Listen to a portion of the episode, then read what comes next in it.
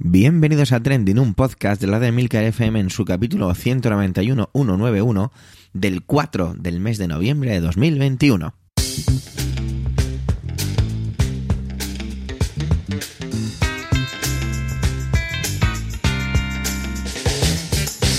Trending es un podcast sobre lo que pasa, sobre lo que ocurre, sobre noticias que pueblan las redes sociales.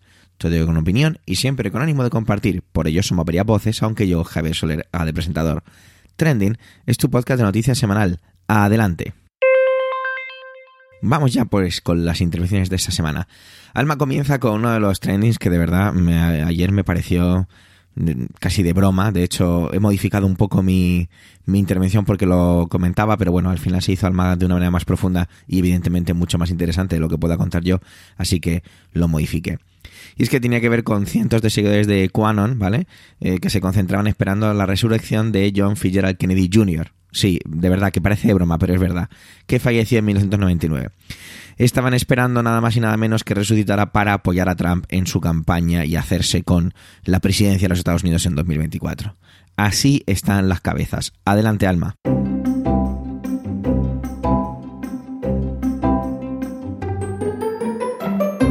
Hola a toda la audiencia Trending. Después de una semana de desconexión, no solo de trending, sino prácticamente de la actualidad, porque es lo que tienen la mudanza, vengo a comentar posiblemente la noticia más surrealista con la que me haya topado en estos últimos meses, o quizás incluso años.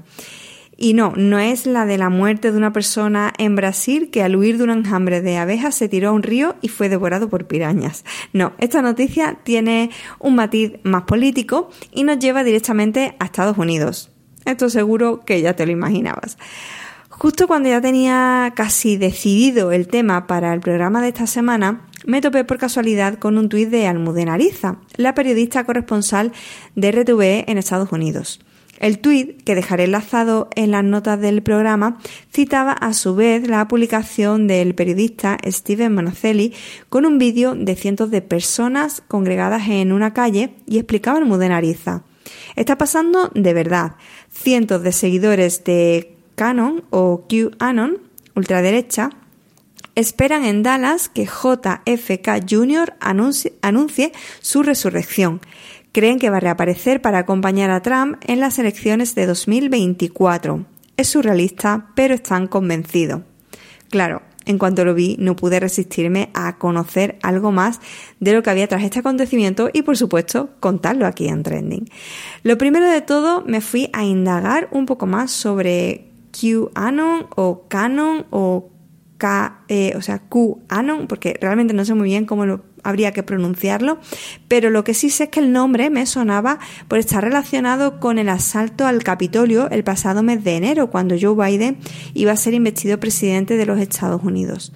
Por lo que leo, eh, QAnon viene a ser la abreviatura de Q Anonymous, eh, es decir, eh, Q anónimo, que es como se conoce a una teoría de la conspiración contra Trump y sus seguidores que comenzó a colgarse allá por 2017 en el tablero de imágenes eh, 4chan por el usuario que se escondía tras eh, el nick Q o Q. Eh, de ahí el nombre de dicha teoría, que en concreto asegura que existe un complot del Estado profundo estadounidense contra eh, este expresidente americano. Lo cierto es que, de algún modo, pues esa denominación ha pasado también a designar otras teorías de la conspiración contra Trump, más allá de esta principal, e incluso pues también a denominar a los propios seguidores trampistas y también a grupos de extrema derecha norteamericanos.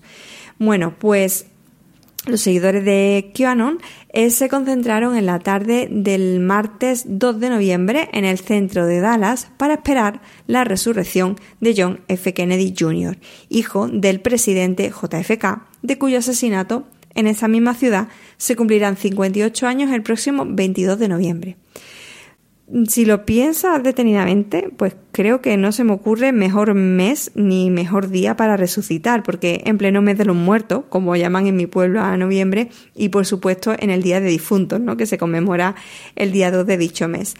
No obstante, otro usuario en Twitter, Shane McShine, puntualizaba el tuit de Ariza y explicaba que estos fanáticos no creen que JFK Jr. Eh, fuera a resucitar, sino que lo que creen es que fingió su muerte y ahora es el famoso K, eh, perdón, Q, ese líder anónimo de la organización.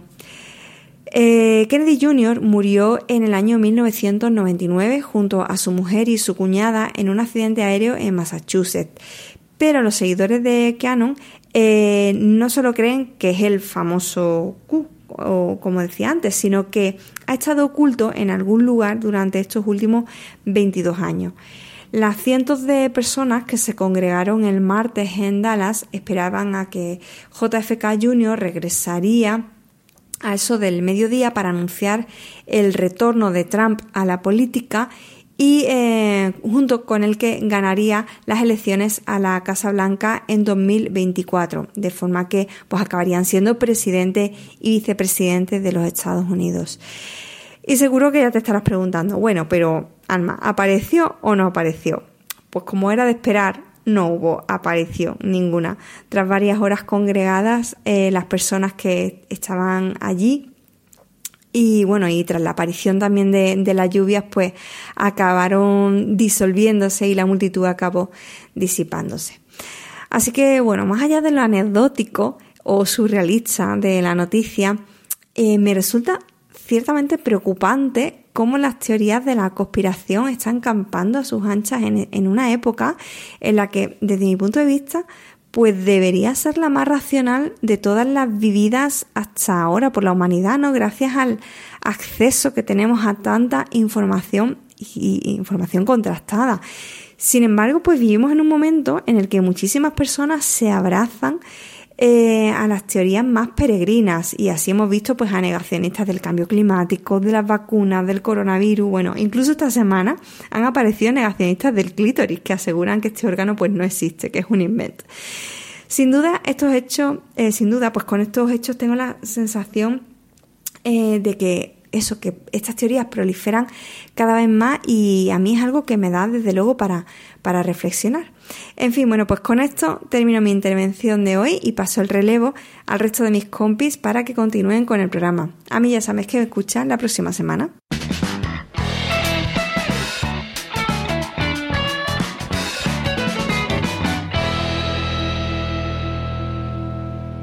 No voy a hacer una gran presentación de Manuel, simplemente diré que lo que nos hace es un regalo precioso. Lo hace acompañado de la grandísima y, para mí, queridísima Carmen Fernández de Legolas Colectivo Escénico.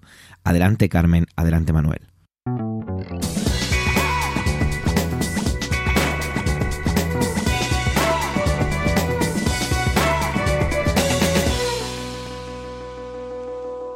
Hola oyentes, hola equipo trending. Mientras que unos se empeñan en edulcorar los cuentos tradicionales, mientras que otros no ven más allá de cuentos homeopáticos y con valores, emociones o sandeces variadas más propias de modas y del mercado, otros nos afanamos en defender estas historias, los cuentos tradicionales, los cuentos de hadas, pues nos preparan para la vida. Porque como dice mi amigo Pep Bruno, la tragedia debe ocurrir en la ficción para que no pase en la vida real, para que no ocurran tragedias como la de Alex. No solo son necesarias medidas e intervenciones políticas, judiciales, administrativas, etc. También es necesario hablar de ello con nuestros menores. No digo más. Escuchen. Escuchen. Había una vez un matrimonio que tenía tres hijas. La mayor era Mariana, la mediana Juana y la más pequeña Ana. Los padres de Mariana, Juana y Ana eran muy, muy serios, casi nunca sonreían. Por eso ellas jugaban y hacían todo en silencio dentro de casa. Ahora, cuando salían a la calle, a la plazuela, corrían, saltaban, brincaban, gritaban, pues como niñas que eran.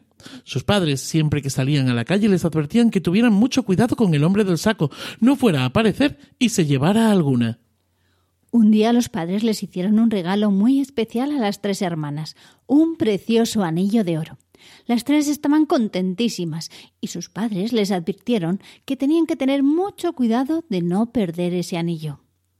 Aquella misma tarde las tres hermanas, con su anillo puesto, salieron a jugar a la fuente. Ana pensó que si el anillo se le mojaba igual se le estropeaba, así que decidió quitárselo y dejarlo apoyado en una piedra junto a la fuente. Allí siguieron corriendo y jugando las tres hermanas hasta que llegó la hora de volver a casa.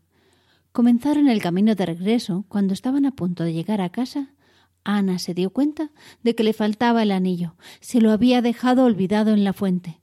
Mariana, Juana, que me falta el anillo. Me lo he dejado olvidado en la fuente, les dijo. Pues ya verás cómo se van a enfadar contigo papá y mamá, dijo Juana. Ay, ay, vamos a por él, vamos a por él. No, no, que nos regañarán a nosotros por llegar tarde, contestó Mariana. Así que Ana se volvió sola a la fuente a buscar su anillo. Al llegar allí, había un hombre con un saco y un bastón. Ana se acercó al hombre y le preguntó He perdido un anillo de oro en esta fuente. ¿Lo ha visto usted? Sí, dijo él. Sí, sí, eh, no, no sabía que era tuyo. Lo he cogido y guardado dentro de mi saco. Eh, cógelo tú misma. Y diciendo esto, el hombre abrió el saco para que Ana lo pudiera coger. Ana se agachó a buscar su anillo en el interior del saco, y en ese momento el hombre la empujó dentro de él y cerró el saco con Ana dentro. ¡Ah! A partir de ahora harás lo que yo te diga, y si no, te daré con mi bastón. Y diciendo esto, el hombre comenzó a golpear el saco fuertemente. Mientras que Ana, dentro del saco, le gritaba Lo haré, lo haré, pero no me pegue más, por favor, no me pegue más. El hombre con el saco y con Ana dentro de él se marcharon de aquel pueblo. Cuando Mariana y Juana llegaron a casa sin Ana, los padres preguntaron dónde estaba y se enfadaron mucho. Pero al ver que Ana no llegaba, decidieron salir a buscarla a la fuente. Pero allí no la encontraron. La buscaron por todo el pueblo, pero Ana no apareció. Nadie la había visto. Estaba claro que Ana había desaparecido. El hombre del saco comenzó a recorrer los pueblos. Cada vez que llegaba uno, se iba a la plaza y allí gritaba Vengan, vengan y escuchen este extraordinario saco. Es un saco mágico que tiene la capacidad de cantar. Después levantaba el saco en alto y decía Canta, saco, canta, o te doy con el bastón. Y entonces el saco comenzaba a cantar. Por un anillo de oro que en la fuente me olvidé, voy metida en este saco y en el saco moriré, y en el saco moriré. Aquel saco que cantaba era la admiración de la gente. Le echaban monedas, le daban comida. El hombre no paraba de recorrer los pueblos y en todos ellos sucedía lo mismo. Así fue pasando el tiempo, tanto que el hombre del saco llegó otra vez hasta el pueblo de Ana, aunque él no se acordaba. El hombre, como en todos los pueblos anteriores, se fue a la plaza y gritó Canta, saco, canta, o te doy con el bastón. Y entonces el saco comenzó a cantar. Por un anillo de oro que en la fuente me olvidé, voy metida en este saco y en el saco moriré, y en el saco moriré. Pero aquella vez, entre la gente del pueblo, estaban los padres y las hermanas de Ana, que cuando escucharon la voz que salía del saco, todos se miraron y todos pensaron que podía ser la de Ana. Los padres se acercaron al hombre y le invitaron a ir a su casa a cenar y pasar allí la noche. El hombre aceptó encantado, cogió su saco y su bastón y se fue con toda la familia a la casa. Pusieron la cena y la acompañaron de vino, y todos estaban bien atentos a que el vaso de vino del hombre estuviera siempre lleno. Él no paraba de beber, tanto que al final cayó redondo, borracho y dormido encima de la mesa. Y mientras estaba dormido, el padre y la madre aprovecharon para abrir el saco. Y dentro estaba Ana. La sacaron de allí, la abrazaron y la escondieron rápidamente. Y dentro del saco metieron a un perro y a un gato. Por la mañana, cuando el hombre se despertó con los primeros rayos de sol, se dio cuenta de que estaba solo en la cocina. Aprovechó entonces que todo el mundo dormía para irse con su saco sin decir adiós. Al llegar al pueblo vecino, se plantó en la plaza y gritó Canta, saco, canta, o te doy con el bastón. Pero esta vez el saco no cantó. El hombre, intrigado, repitió Canta, saco, canta, o te doy con el bastón. El saco seguía sin cantar, así que el hombre cogió su bastón y golpeó el saco. Y de dentro del saco salieron unos gruñidos y unos extraños ruidos. Lo abrió, y al hacerlo, del interior saltaron un perro y un gato que se lanzaron a su cara, mordiéndole y arañándole. Y la gente del pueblo, pensando que se había querido burlar de ellos, le empezaron a dar palos y golpes por todo el cuerpo. Y colorín colorado, este cuento se ha acabado.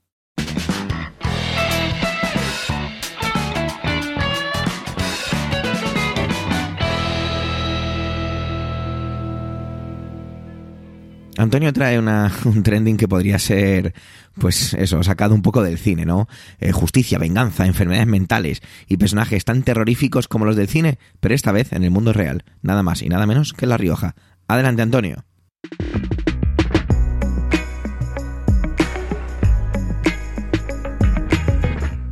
Saludos, soy Antonio Rentero y esta semana en Trending quiero hablaros de Freddy Krueger. Eh, sí, ya sé que ha pasado Halloween y que quizá ahora no tocaría hablar de personajes de películas de terror. Pero es que al Freddy Krueger que me refiero hoy es el Freddy Krueger del mundo real o los Freddy Kruegers del mundo real. En estos últimos días nos hemos sentido yo creo que muchos eh, entristecidos, eh, irritados, y quizá algunos atemorizados ante lo sucedido en esta localidad de La Rioja, donde un niño ha sido asesinado a manos de un eh, desaprensivo que no cabe calificar de ninguna forma como ser humano, que atrajo a un niño con engaños a su casa y lo estranguló hasta matarlo. Fue descubierto en muy poco tiempo cuando parece ser que trataba de deshacerse del cadáver y además fue encontrado por los propios vecinos, que por cierto algunos de ellos llevaban meses alertando sobre algunos eh, casos en los que un, individuo había tratado con engaños de atraer a menores y todos imaginamos que con fines eh, pues más bien mm, similares a lo que al final ha terminado sucediendo. Los eh, padres y algunos vecinos, mm, cuando se detuvo a este, a este ser, casi que querían lincharlo, en una reacción, desde luego, no justificable, pero quizá eh, sí comprensible en algunos casos. Eh, el miedo, la impotencia, la rabia, podemos comprender esos sentimientos, pero por supuesto en ningún caso ni alentarlos, ni defenderlos, ni justificarlos pero sí comprender que pueda haber quien albergue esa reacción.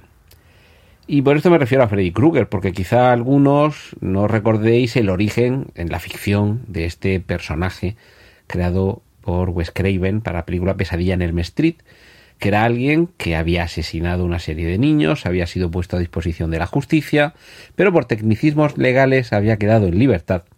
Y los padres del vecindario, para evitar que pudiera volver a actuar, lo que decidieron fue quemarlo vivo en su casa. Y evidentemente, como en las historias de ficción suceden estas cosas, eh, se aparecía en los sueños de, los protagonistas de las películas de la saga cinematográfica. Y lo que sucedía en los sueños tenía su reflejo en la vida real, y es que comenzaba a haber muertes eh, sangrientas por todas partes.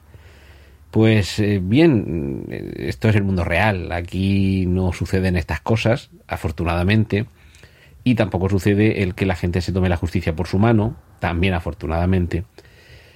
Y lo que sí que sucede, por desgracia, es que en ocasiones algún tecnicismo legal deja en libertad a alguien que probablemente el mejor sitio donde pudiera estar no es integrado con el resto de la sociedad porque representa un peligro. Evidentemente eh, debe haber instituciones más allá de la prisión, de la cárcel, en la que simplemente se tenga alguien encerrado. Si hay alguien que no puede estar en sociedad porque padece algún tipo de trastorno que impide el que sea un miembro por lo menos pacífico, no vamos a decir ya productivo, pero bueno, por lo menos pacífico de la sociedad, lo que hay que hacer con esa persona es tratarlo y, cuidarlo, no encerrarle y tirar la llave, evidentemente no hay que lincharlo, por mal que proporcione su comportamiento, por mal que ocasione en su proceder. Hay una frase del eh, ex juez Javier Gómez de Liaño, que leí en un artículo, en una entrevista que le hicieron allá por los años 90, y que me dejó tan marcado que nunca la he olvidado, y que creo que es muy procedente recordar. Decía eh, Gómez de Liaño que dentro del cofre de la ley no se guarda la burda hacha de la venganza, sino el certero bisturí de la justicia. Y quizá eh, tengamos que recordarnos esto, que no hay que buscar una venganza, sino dejar que sea la letra de la ley la que proporcione justicia.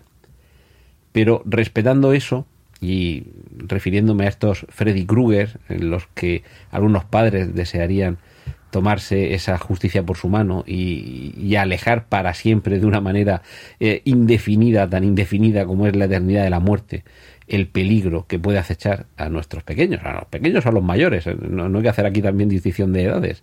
El peligro, la muerte, el horror y la violencia no, conocen de edades en ocasiones. Eh, quizá el problema es cuando descubrimos que hay leyes, o más bien la aplicación de algunas leyes, y concretando la aplicación por parte de algunas personas con determinados criterios de algunas leyes, que esto ya sé que es rebuscado y, quizá demasiado concreto, pero cuando eso sucede, que hay una aplicación por parte de determinadas personas con determinados criterios de algunas leyes que no nos protegen del todo, nos sentimos desvalidos y sentimos que nos falta la protección de esas normas que como sociedad de manera civilizada nos hemos proporcionado para poder convivir de manera pacífica. Y yo creo que aquí lo que hace falta precisamente eh, no es menos ley y más venganza, sino todo lo contrario, más confianza, más apoyo a las leyes, a, a la aplicación de las mismas y a los criterios para su aplicación que hagan que nos sintamos protegidos. Y evidentemente todos estos fallos como el que por desgracia se ha vivido en La Rioja de una manera tan triste, lo que hay que hacer es intentar que no se repitan. Y para eso creo que la fórmula es no legislar en caliente como se dice, sino con la cabeza muy fría, tratar de aplicar los mejores criterios a las leyes que ya tenemos o mejorar las leyes que ya tenemos para que cumplan de la mejor forma posible a su propósito, que es la convivencia pacífica. Y en ocasiones, la convivencia pacífica lo que pide es que haya algunos miembros de la sociedad que tengan que estar o apartados de la misma o con sus movimientos vigilados o sometidos a un escrutinio que desde luego no casa con la situación que parece que tenía este, este ser que ha cometido este acto tan deleznable. En fin, esta ha sido mi reflexión esta semana y ahora os dejo que disfrutéis del resto de mis compañeros, del contenido que comparten el resto de mis compañeros aquí en Trending. Un saludo de Antonio Renteno.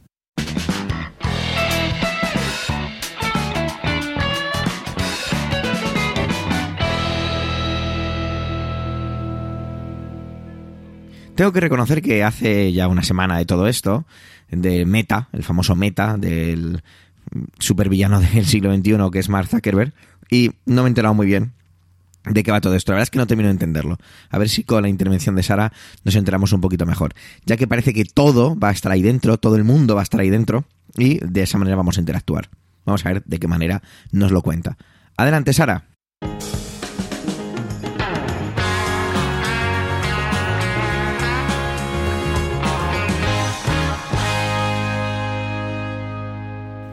¿Recordáis cómo os enganchasteis a Facebook? Yo sí. Con el surgimiento de Facebook, mis amigos usaban Twenty, aunque yo prefería Twitter, pero Facebook se impuso como una red social más, pero de forma masiva para todos los públicos, incluidos amigos, familiares, compañeros de trabajo, ahí estaban todos mezclados. Pero hubo algo además que nos hizo pegar los ojos a la pantalla como nunca antes y durante horas y engancharnos a Facebook sin estar usando realmente Facebook del todo. Y eso fue Farmville. Con Farmville todos teníamos que cosechar cosas todo el rato, no sé si os acordáis, y nos picábamos entre nosotros para ver quién tenía el huerto más hermoso, el más frondoso. Si hay algo que ha enfrentado a las grandes empresas tecnológicas es que todas querían tener su red social, pero en un contexto social en el que sobran las plataformas sociales, valga la redundancia por triple partida, muchos como Google o Microsoft llegaron a, cerrar ambiciosos proyectos con los que no supieron destacar y enganchar a los usuarios. El cierre de Google Plus no le dolió a nadie, probablemente tampoco a Google, que se quitó un peso de encima, como hace con todo lo que le sobra. Muchos, de hecho, sufrimos más con, un, con el drama del cierre de Google Reader, no sé si os acordáis. El caso es que En los últimos años, Facebook ha visto mermada su popularidad a favor de otras plataformas que han conseguido enganchar a los usuarios eh, de forma de hecho masiva, como si fuese la tele, pero una tele inmersiva en la que ellos mismos pueden ser los protagonistas. Y sí, hablo de TikTok y de sus retos, pero Facebook ya tiene la copia de TikTok con sus reels de, de Instagram. Facebook quería más, necesitaba superar su crisis de reputación que empieza a pensar que ha sido provocada por el propio Zuckerberg para tener la excusa de reinventarse. En palabras de Zuckerberg, el nuevo proyecto Meta es un proyecto necesario, con el que adoptar una nueva marca que aglutine y refleje todo lo que son ahora. Esto es Facebook, Messenger, Instagram, WhatsApp, o sea, todo. Nuestra compañía es ahora Meta, decía. Según el vídeo de, presentación, todas las plataformas actuales seguirán siendo las mismas. Las claves del metaverso es romper con las pantallas, apostar por la integración, la realidad virtual y la aumentada. La clave de la interacción aquí estará en tener las gafas de Facebook y aunque se ha debatido mucho sobre los límites de la privacidad con la incorporación de este gadget, eh, la privacidad y la seguridad no tardaron en salir en la presentación de Zuckerberg. Tú decides cuándo quieres estar con gente o no, dónde y haciendo qué podrás crear tu propio hogar en el metaverso e interactuar con un, a través de un avatar. Eh, los desarrolladores podrán crear sus juegos dentro del ecosistema de Meta, por ejemplo, y es un espacio incluso en el que podremos trabajar e interactuar con nuestros compañeros de trabajo para acercarnos más a ellos. Podríamos tener reuniones en Meta e incluso emprender nuestros propios negocios con la economía de este universo virtual. Bueno, la apuesta de Zuckerberg por Meta es plena y todos sus equipos de diferentes áreas están ahora eh, alineados para trabajar en esta línea. ¿Qué os parece este nuevo, este nuevo universo? Un espacio, un espacio social, de juego, de trabajo. A algunos nos puede sonar un tanto remoto, quizá como una especie de Ready Player One. Eh, ya ha habido plataformas y juegos que han apostado en su momento por crear realidades alternativas, eh, donde interactuar, donde jugar, donde relacionarnos, pero no ha trascendido demasiado o masivamente hasta ahora, mucho más allá de, determinados segmentos de población, como puede ocurrir con el Fortnite o con su momento con Second Life. La apuesta de Facebook o de Meta parece que va por todas. ¿Qué segmento de población dirías que se le ha escapado hasta ahora a Zuckerberg? ¿Los, los más jóvenes quizá? Bueno, pues precisamente ese puede ser el principal grupo objetivo para el proyecto de nuestro amigo Mark. Quizá haya aprendido del fenómeno TikTok o de Twitch, que han pasado de ser usados mayoritariamente por los más jóvenes y se han extendido al final a grupos de edad más adulta. Una conocida en Instagram, que está bastante habituada a las redes y a la tecnología, compartía su experiencia en esta línea diciendo que sus hijos de 10 y 16 años le habían puesto el vídeo de la presentación de Zuckerberg para explicarle qué era aquello del, meta, del metaverso. Están convencidos eh, según decía, que, de que es un futuro cercano y que en él eh, pagaremos con NFT o tokens. Y creen, añadía, que es muy guay que sientas que estás en la playa, aunque no estés en la playa. Creo que ha llegado el momento, confesaba ella, en el que tengo que asumir que soy una señora superada por el progreso y suspirar eso de no sé a dónde vamos a llegar. Bueno, en la web de presentación, en la que ya podemos ver la imagen de la nueva marca y dejamos enlazada en las notas del programa, explican que el metaverso es la siguiente evolución de las conexiones, sociales. La visión de nuestra empresa es ayudar eh, a hacer realidad el metaverso. Por eso hemos cambiado el de nombre para reflejar nuestro compromiso con este futuro. El objetivo del metaverso es ser social a través de espacios 3D que permitan relacionarnos, aprender, colaborar y jugar de manera que van más allá de lo que podemos imaginar, o eso dicen. Ya estamos desarrollando, decían, nuevas y emocionantes tecnologías que ayudarán a las personas a conectarse entre sí y a explorar el metaverso. Bueno, pero el metaverso no es una invención de Zuckerberg. Etimológicamente, según la Wikipedia, se compone del, prefijo meta, que significa más allá, y la raíz verso, una derivación regresiva de universo. También conocido en español como metauniverso, es un concepto utilizado, según, según indica la descripción en la Wikipedia, generalmente para describir una experiencia inmersiva y multisensorial en el uso aplicado de diversos desarrollos tecnológicos inmersivos en Internet. Muchos sostienen además que el término metaverso viene de una novela de 1992 llamada Snow Crash del estadounidense Neil Stephenson. Bueno, el caso, que Facebook no tiene el monopolio ni es el único que ambiciona el metaverso y este puede ser el gran talón de Aquiles del proyecto. Según dicen, durante los próximos años veremos que Facebook saca tecnologías que desarrollen este universo virtual a la par que otros gigantes tecnológicos pujan por adelantar a Zuckerberg en la carrera. Suena Apple, suena Google e incluso un fondo de inversión tecnológico se ha lanzado a esta escalada para, para conquistar el metaverso, invirtiendo en el juego Sandbox. ¿Quién, ¿Quién conseguirá colonizar este territorio por explorar? Bueno, hasta aquí mi intervención de hoy. No os virtualicéis demasiado y nos escuchamos la semana que viene. Adiós.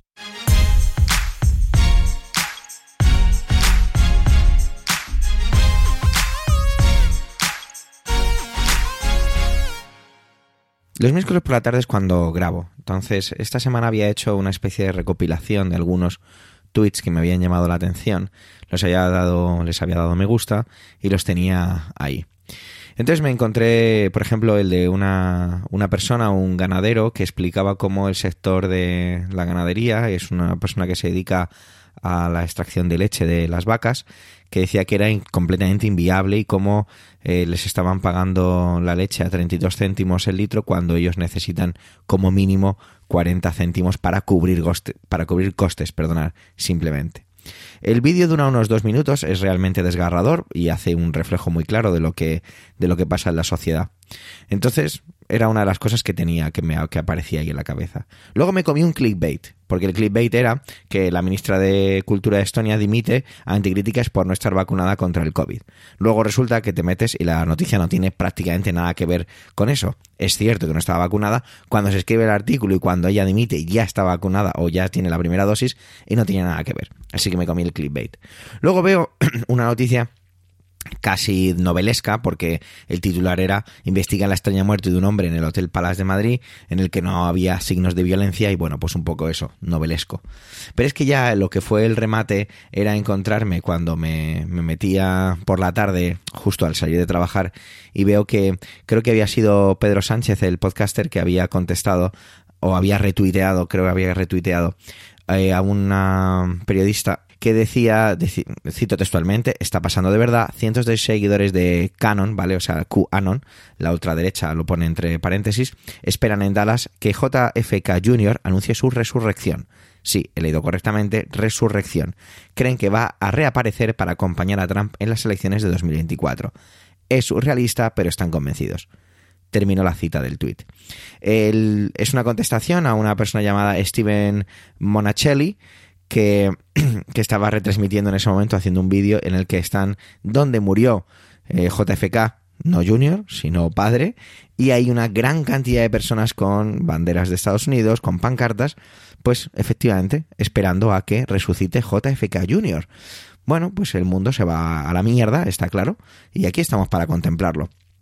Pero es que aún hay más, que es que luego también nos encontramos el que yo sigo pensando o quiero seguir pensando que debe ser una, una especie de broma el famoso tweet que hemos visto a través de una captura de pantalla porque, perdonad, me he interrumpido porque tengo la garganta destrozada y muchísima tos. Disculpad si la edición suena un poco extraña. Y es que el tal eh, arroba Omar Domínguez R decía que eh, estaría de acuerdo contigo contestando a, a una persona si no fuera por un detalle y es que, atención amigos y amigas, el clítoris no existe es un mito de vender em, de las empresas para vender juguetes sexuales.